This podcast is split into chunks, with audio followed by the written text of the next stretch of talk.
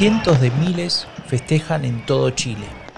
Este 25 de octubre de 2020 se recordará durante mucho tiempo. Es un día histórico. El plebiscito resulta afirmativo por amplia mayoría, casi un 80%. El país tendrá una nueva constitución y podrá reemplazar la de 1980, la de la dictadura militar. Y esto es un triunfo de todos los chilenos y chilenas que amamos la democracia, la unidad y la paz. Y sin duda, este triunfo de la democracia nos debe llenar de alegría y esperanza. Pero en las sombras, algunos no están contentos. Estaban en contra de una nueva constitución. Ellos querían sostener el legado de Augusto Pinochet, del dictador. Y desde allí, desde las sombras, trabajan sin descanso. Se disfrazan de republicanos, pero en el fondo prefieren la opción autoritaria, intolerante, ultraconservadora. No buscan el consenso, no buscan el diálogo, sino la confrontación, la división. Ellos son la ultraderecha de Chile y han llegado para romper el equilibrio.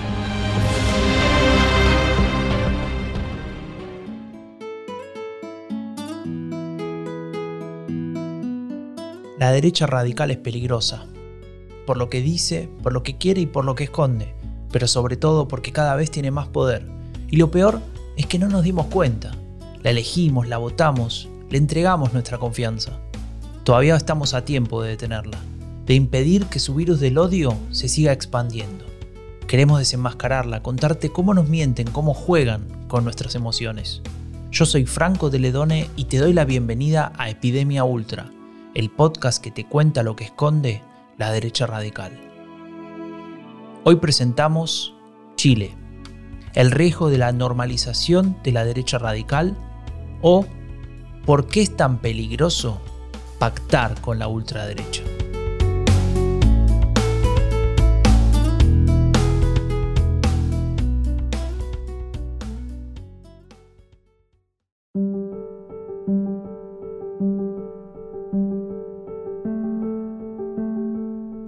Plebiscito de 2020 en Chile es producto de alegría y orgullo. A tres décadas del fin de la dictadura militar, se rompe uno de los últimos lazos con el periodo más trágico y nefasto de la historia del país. La constitución dictada por Augusto Pinochet será reemplazada por la que vote una convención constituyente, una elegida por el pueblo. La responsabilidad es grande y los intereses aún más. Llega el tiempo de las alianzas y la política chilena nos tiene preparada una sorpresa, una que terminará manchando los festejos del amplio triunfo de la democracia, una que una vez más nos obligará a recordar aquella época oscura. Pero antes de llegar a eso, necesitamos un punto de partida. ¿Qué fue lo que pasó en enero de 2021 en los partidos chilenos de la derecha? Hace bastante calor en este verano y la pandemia no lo hace más fácil. Tenemos que hacer casi todo desde casa. Y un periodista intenta hablar con un político de Chile Vamos, la coalición oficialista que hace poco decidió incorporar al partido del líder ultraderechista José Antonio Cast a la Alianza para los Comicios por la Convención Constituyente. Una movida muy controvertida ya mandó como 20 mensajes de WhatsApp. El periodista insiste, no se rinde y luego de varias evasivas, el político termina aceptando.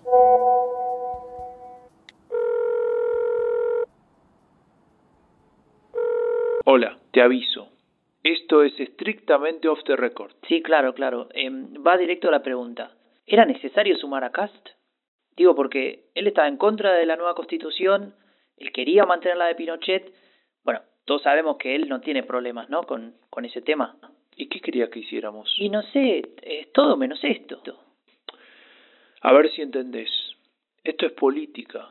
Y a veces hay que pactar. Claro, y eso lo justifica todo, ¿no? ¿Ustedes saben quién es él? ¿Lo que piensa? ¿Lo que defiende? ¿Sabes qué te tengo que dejar ahora? El periodista no termina de entender el cálculo político. Mira su lista de preguntas y se da cuenta que solo hizo una, la primera de las tres que había anotado. ¿Era necesario que los partidos de gobierno firmen un pacto con el Partido Republicano de Cast? ¿No es arriesgado incorporar a la ultraderecha a sus listas para la Convención Constitucional?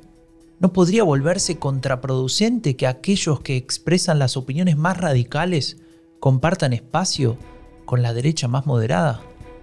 No hay respuestas fáciles a estos interrogantes, pero podemos hacer el intento. Vamos a ir volviendo poco a poco en el tiempo. Tenemos que recorrer varias estaciones. Y la primera es la que da pie a este proceso y a algo más.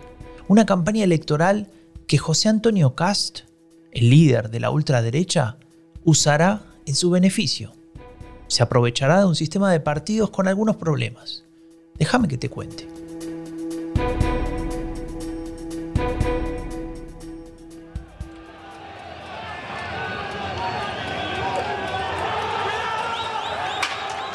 ...2019... Chile estalla. Millones de personas en la calle. Represión, gritos, indignación. El pueblo chileno protesta. Hay cansancio. Para muchos, los canales institucionales están agotados y con ellos los partidos políticos. Que se ha sentido por parte de la ciudadanía que efectivamente primero, en esta primera etapa de la transición a la democracia, que eh, para algunos ha habido, hubo una, un exceso de consenso en determinar las normas. Exceso de consenso. Quien habla es Paulina Astroza, doctora en Ciencias Políticas y Sociales y académica de la Universidad de Concepción en Chile. Es interesante lo que nos cuenta Astroza porque nos hace reflexionar sobre el consenso, un valor muy importante en términos democráticos. ¿Por qué? Y porque básicamente permite resolver disputas, evitando la ruptura, acercando posiciones, pero ¿qué pasa cuando ese mecanismo, en lugar de resolver los conflictos, los silencia, los oculta, los mete bajo la alfombra o sencillamente los ignora? Escuchemos a la profesora Astroza que en pocas palabras nos explica con claridad el caso de Chile, su relación con la herencia de la dictadura militar y ese problema que mencionábamos antes sobre el exceso de consenso. En definitiva, en Chile lo que ocurre es que se mantiene un sistema eh, en gran parte establecido por Pinochet, en la época de Pinochet, con la constitución del 80 de Pinochet, al cual se le fueron introduciendo reformas, pero que no se eliminó absolutamente ciertas bases de la constitución que viene de las ideas de Jaime Guzmán. Entonces, lo que ha ido ocurriendo también es que los partidos, sobre todo los tradicionales que gobernaron, tanto derecha como izquierda, se fueron sintiendo cómodos con el sistema. Y esto de irse sintiéndose cómodos con el sistema fue que también fueron aprovechando los beneficios que les otorgaba el mismo sistema y cada vez alejándose más de las bases y de la ciudadanía. Esta visión es compartida por el profesor Javier Sajuria, doctor en ciencia política y académico de Queen Mary University of London. Él nos ayudará a profundizar en el tema a intentar entender el trasfondo de esta distancia entre el sistema de partidos chileno y muchos sectores de la población de ese país. Hay bastante evidencia que en Chile los partidos históricamente desde el 90 han sido poco enraizados en la, sociedad civil. Eh, también hay, hay, evidencia respecto a que las dirigencias de los partidos políticos a nivel territorial, a nivel de base, por ejemplo, niveles comunales, que son la unidad territorial más, más, más pequeña en Chile, eh, era muy raro que un dirigente que empezaba a hacer su carrera desde abajo un partido llegara arriba. Eso ya era, ya era así el 90. Eh, la, sociedad civil chilena post dictadura era excesivamente atomizada, yo creo que hasta el día de hoy es excesivamente atomizada, y en vez de encontrarse en, em, en la construcción de causas comunes, se ha encontrado en la construcción de reclamos o de, o de, o o, en la construcción de, de penas comunes. Lo que hemos visto es que esa movilización ha sido para, eh, para protestar contra algo. Eh, es la sociedad civil, creo yo, la que se ha empezado a movilizar exigiéndole más a los partidos y los partidos cómodos, como plantea eh, Paulina, en, el diseño institucional heredado de la dictadura, no necesitaban hacer mucho más. Esa indignación de la sociedad civil tuvo un correlato en la política en aquellos meses convulsionados de 2019. El 15 de noviembre se llegó a un acuerdo y el gobierno anunció el llamado a un plebiscito para decidir si Chile debía darse una nueva constitución. Que yo creo que es una respuesta de, la política con mayúscula, de la buena política, que piensa en Chile, que también se hace cargo eh, y asume su responsabilidad de un conjunto de, de aspectos que la sociedad chilena nos planteó durante este tiempo. Somos responsables, efectivamente, de muchas de las injusticias que los chilenos nos han eh, señalado, eh, de las inequidades, también de los abusos. Y por lo tanto, esta respuesta que hoy día está dando transversalmente eh, todos los partidos que aquí nos acompañan. El resultado del plebiscito ya te lo spoileé hace un rato. Ganó el sí y por mucho. Pero lo que no te dije es lo que pasó con el no, porque eso es muy importante para entender por qué la ultraderecha chilena de José Antonio Cast se adueña de ese discurso y con él logra algo muy importante.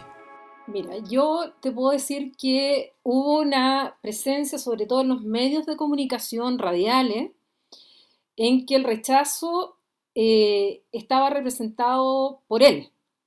Eh, entonces, en la radio uno escuchaba la, eh, incluso partieron antes de la época de campaña y ellos ya estaban pagando avisos radiales, cosa que estaba fuera incluso de la ley, eh, llamando al rechazo.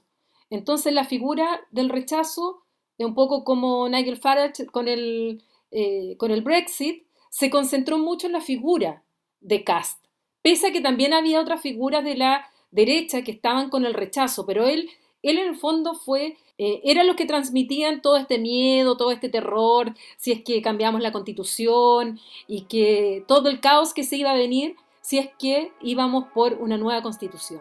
La campaña por el plebiscito le dio a Cast la oportunidad de ganar más relevancia en la política chilena.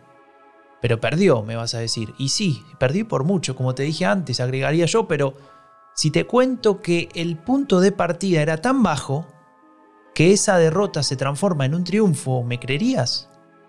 Para explicártelo, tenemos que viajar en el tiempo otra vez. Otra estación en el pasado. Esta vez hacia 2017, las elecciones presidenciales de Chile.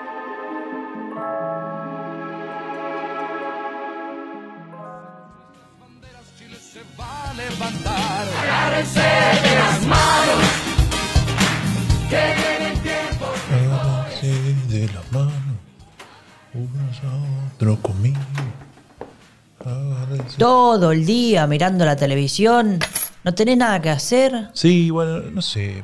Escucha, ¿a quién vas a votar? A nadie. Si ya se sabe que va a ganar Piñera. Todos juntos por Chile. Y el presidente Piñera. 2017, unos días antes de la primera vuelta. El triunfo de Sebastián Piñera ya se da por descontado. Y cuando efectivamente se consume, los números de participación electoral confirmarán esa desafección de muchos ciudadanos que comentábamos antes. Menos de la mitad ejercerá su derecho a voto. Pero la novedad no es ni la esperada victoria de Piñera, ni la baja participación electoral, que es algo que viene pasando desde hace mucho en Chile. La noticia pasa por ese nuevo, en realidad ese antiguo dirigente, que se lanzó a competir por la presidencia como independiente. Ninguna encuestadora fue capaz de reflejar su peso electoral.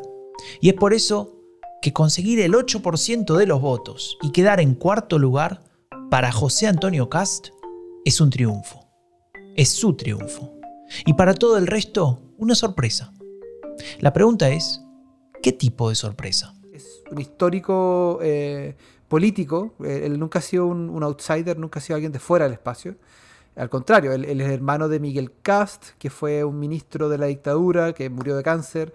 El hijo de Miguel Cast es Felipe Cast, que hoy día es senador por la región metropolitana y fue candidato presidencial eh, en las primarias de, la derecha el 2017. O sea, estamos hablando de que pertenece a una familia política, es parte de la maquinaria política, fue diputado por 16 años, un diputado también con muy mala asistencia y, con bajo índice de trabajo legislativo. Entonces, en el fondo, eh, lo que él vio, que yo creo es una oportunidad de un electorado que se sintió abandonado por la derecha durante el gobierno de, de Piñera en su primer periodo. Antes que nada te hago una aclaración para evitar confusiones. Piñera gobernó dos veces en Chile, la primera entre 2010 y 2014 y la segunda, que es la actual, se inició en 2018. Javier Sajuria nos menciona un electorado descontento, huérfano, hasta indignado.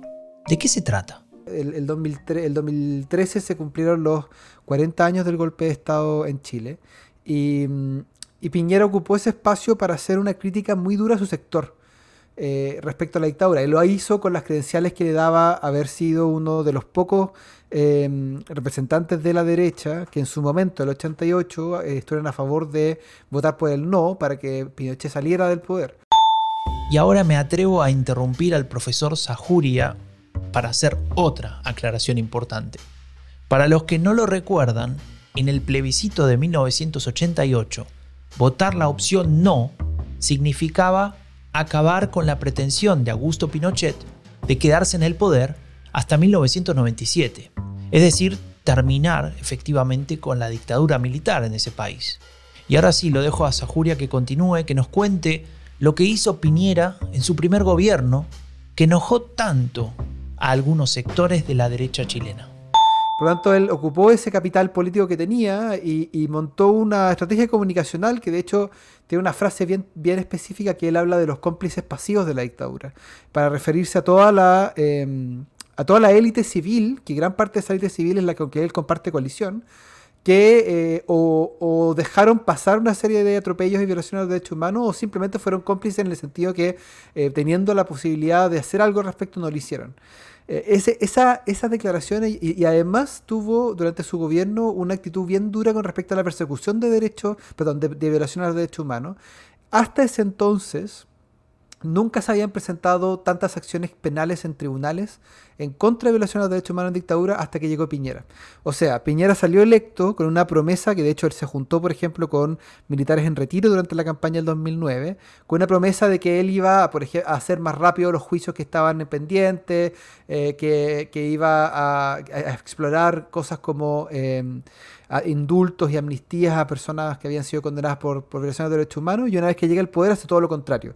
Los persigue de forma más fuerte, hace declaraciones más duras respecto a las violaciones de derechos humanos en dictadura. Por tanto, había todo un sector de la derecha que había sido bastante, no sé si obediente la palabra, pero había, al menos había, había tolerado el, el, eh, el, coqueteo de los sectores de la derecha con el centro porque entendían que era parte de la estrategia electoral, pero que después del primer gobierno de Piñera encontraron que había un nivel de eh, traición que era muy alto. Yo creo que eso, eso, en mi opinión, es lo que da pie a que este sector en particular ya no sea este sector obediente eh, que, iba, que iba a ir a votar por el candidato que fuera de la coalición, independiente de que no les gustara, y eh, deciden tomar, tomar un poco las armas y tratar de movilizarse de forma independiente. José Antonio Cast es la voz de esa derecha que describe el profesor Sajuria.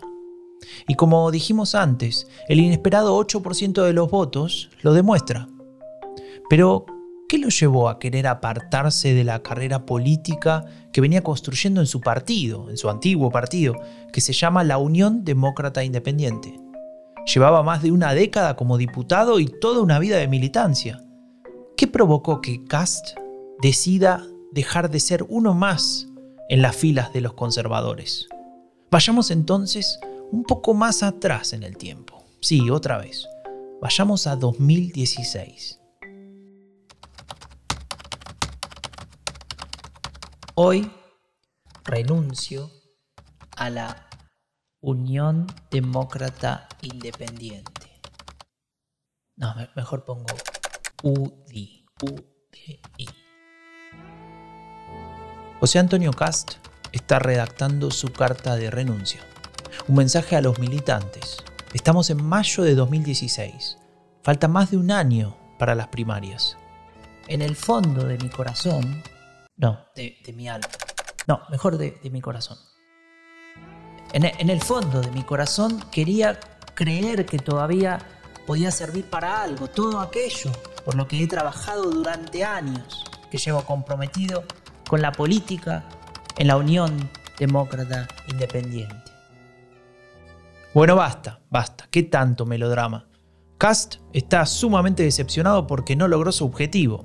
Él quiere ser candidato en las primarias. Él quiere competir con Piñera. Él cree que puede ganarle la interna y terminar siendo el candidato del espacio de coalición de derecha bautizado como Chile Vamos.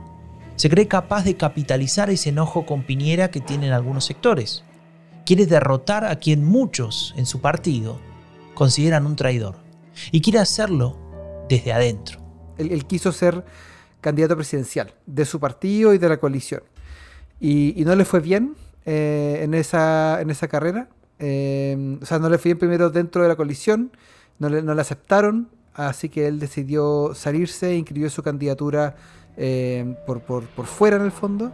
Un candidato independiente sin partido, sin estructura, con apenas un puñado de 30 militantes que días después lo acompañaron renunciando también a su partido. ¿No se trata de un fracaso anunciado? ¿Qué chances tiene Cast de movilizar a los indignados con Piñera? ¿Qué puede ofrecer él desde el ostracismo? Y seguramente no le alcanza con haber estado a favor de la continuidad de Pinochet en el 88. Eso ya se sabía. ¿Hay algo más? ¿En qué creemos? Porque el panorama no se ve fácil, pero la verdad está de parte nuestra. La naturaleza del ser humano nos acompaña a nosotros. El sentido común está con nosotros. Colombia. José Antonio Cast tiene la palabra. Se dirige a un pleno internacional convocado por representantes de diversas organizaciones y fundaciones de todo el mundo. Todas con un denominador común, el ultraconservadurismo. Las conexiones con la ultraderecha española, húngara y norteamericana son evidentes. Es una reunión de básicamente la cuarta oleada de la derecha radical desde la posguerra. Esconden su agenda detrás de ese concepto utilizado por Cast que escuchamos recién. Una suerte de palabra mágica, de comodín, un término que puede justificarlo todo. El sentido común. Según el sentido común de Cast y de todos los miembros de las nuevas derechas de esa reunión, el orden natural de las cosas estaría en peligro. Es decir, todo lo que no encaje con su visión de familia, de sexualidad, de libertad, todo eso estaría fuera de lugar. Estaría simple y llanamente equivocado. Y por esa razón debería ser combatido y eliminado. Se parece bastante a la lógica de las dictaduras militares que se hicieron con el poder en Latinoamérica, ¿no? Y no solo eso, hay más similitudes. Pero él ha, él ha hablado de, la izquierda, em, yo creo que es una, es una noción entre valórica y, em, y de, como de posicionamiento espacial en términos de ideológicos chilenos. Pero hay que acordarse que eh, eh, a los ojos de Cast la izquierda va desde la democracia cristiana o quizá incluso desde sectores de su, de su, de, su sector, hoy, hoy, día desde su coalición electoral, eh, hasta el Partido Comunista o hasta el Frente Amplio. O sea, es una definición bastante amplia donde por izquierda cabe básicamente más del 60-70% del país. El enemigo es la izquierda. Y en ella cabe todo. Todo lo que se opone a sus ideas, claro. Desde allí es capaz de construir un discurso que se presenta como novedoso, pero que tiene poco de ello. A mí no me sorprende, porque cuando yo llegué a vivir a Chile eh, eh, y yo lo empiezo a escuchar y había gente que se sorprendía, yo no me sorprendía de nada porque era lo que yo le escuchaba a los europeos. Vivía en Bélgica, por lo tanto muchas de las cosas que yo le escuchaba al Bloc o a la misma NBA o a otros partidos de o movimientos de ultraderecha, al mismo partido de en esa época Frente Nacional de Marine Le Pen o a otros, era exactamente lo mismo. O sea, uno ve, eh, ellos tienen la sensación que desde el exterior están atacando primero la soberanía del Estado y segundo, la identidad del Estado. Entonces, y todo esto es un complot es una conspiración de la izquierda internacional que a través de los organismos internacionales, de los tribunales internacionales, de, eh, tratados internacionales, están tratando de manejar de tal manera, en su visión, cosa de introducir dentro de los estados conceptos nuevos de familia. La agenda de Cast, en resumen, es una copia fiel de lo que dicen otros nacionalismos populistas de ultraderecha que se observan desde hace tiempo en Europa. Algo que con el componente de las teorías conspirativas recuerda mucho al discurso del presidente de Estados Unidos, Donald Trump. Pero ojo, lo que copió no es el contenido. Eso ya lo pensaba desde hacía mucho, desde aquella época en la que ocupaba el lugar de los más conservadores dentro del partido mainstream de la derecha chilena. Lo que reproduce en realidad es el estilo, el tipo de discurso, ese que divide el mundo entre buenos y malos, que apela a las emociones, que polariza en función de las identidades, cuando dice que está mal que una minoría defienda sus derechos. Porque no él no está pensando en un pueblo, eh, eh, digamos, que represente a al, chileno, a la chilena, con toda su variedad y riqueza plurinacional. No, él está pensando en, un sector blanco de, cierto, eh, de cierta visión y con el concepto de familia y con una serie de, de valores muy representados por un determinado sector. Y que muchas veces este discurso excluyente, no inclusivo, excluyente, con el tema de la no a la inmigración, eh, no eh, a, todo lo que sea globalismo, y, eso eh, para mí son rasgos que lo marcan claramente dentro de, de esta posición a nivel mundial.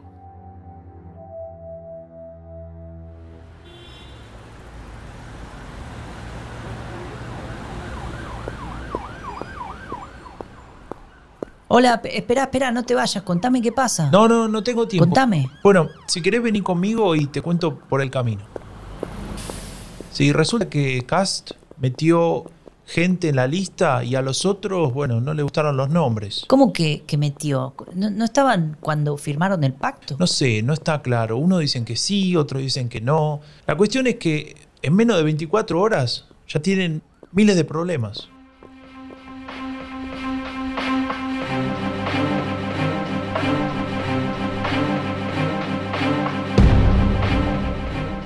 Y luego de tanto viaje hacia el pasado, ahora volvemos al presente. A enero de 2021. Estamos en Santiago de Chile. Allí solo se habla del pacto entre el Partido Republicano de Cast y los partidos políticos de Chile Vamos. Una alianza que genera polémica.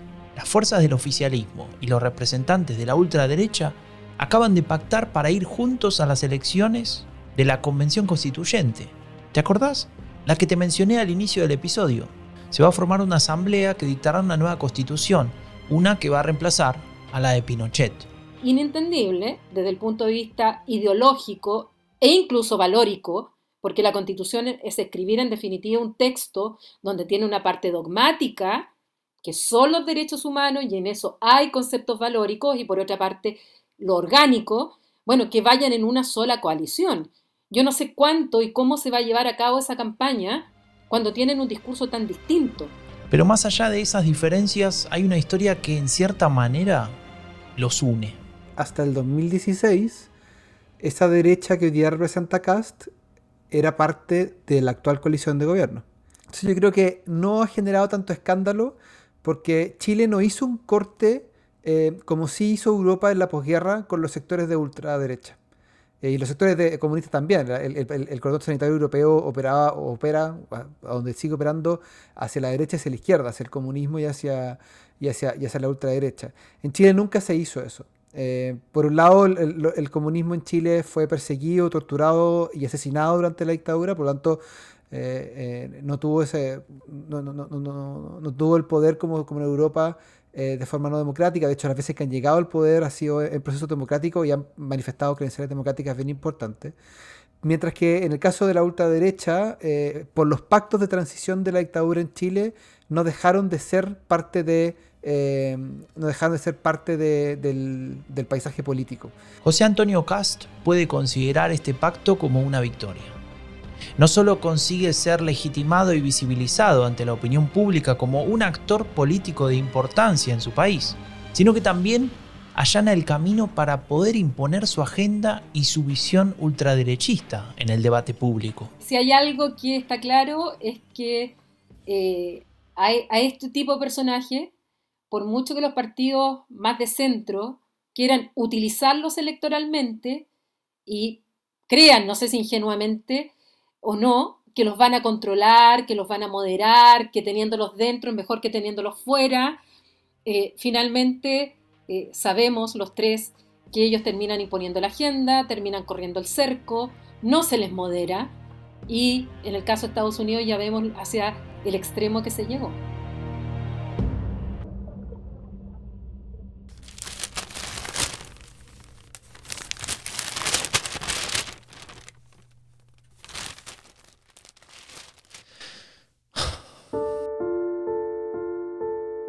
Cierra el diario luego de leer que se cerró el pacto. No se sorprende. Sin embargo, hay algo que no puede evitar. No puede evitar pensar, de nuevo, que ya pasaron 30 años del fin de esa maldita dictadura y que pese a todo, algunos que la defienden, que la apoyaron, siguen ahí. Son votados y ahora encima los dejan ser parte de la coalición.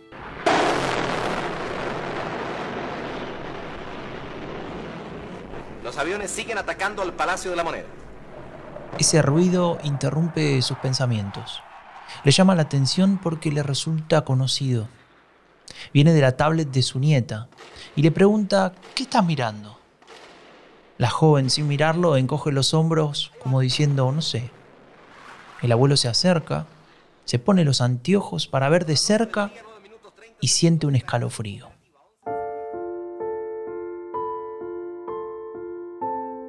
Respira hondo y la nieta ahora sí lo mira. Se dio cuenta y le pregunta qué es ese bombardeo y por qué se pone así. Será una larga tarde para ambos. Van a hablar mucho. Van a hablar sobre cuidar la democracia, sobre los peligros de una dictadura y sobre lo que nunca más debería volver a pasar.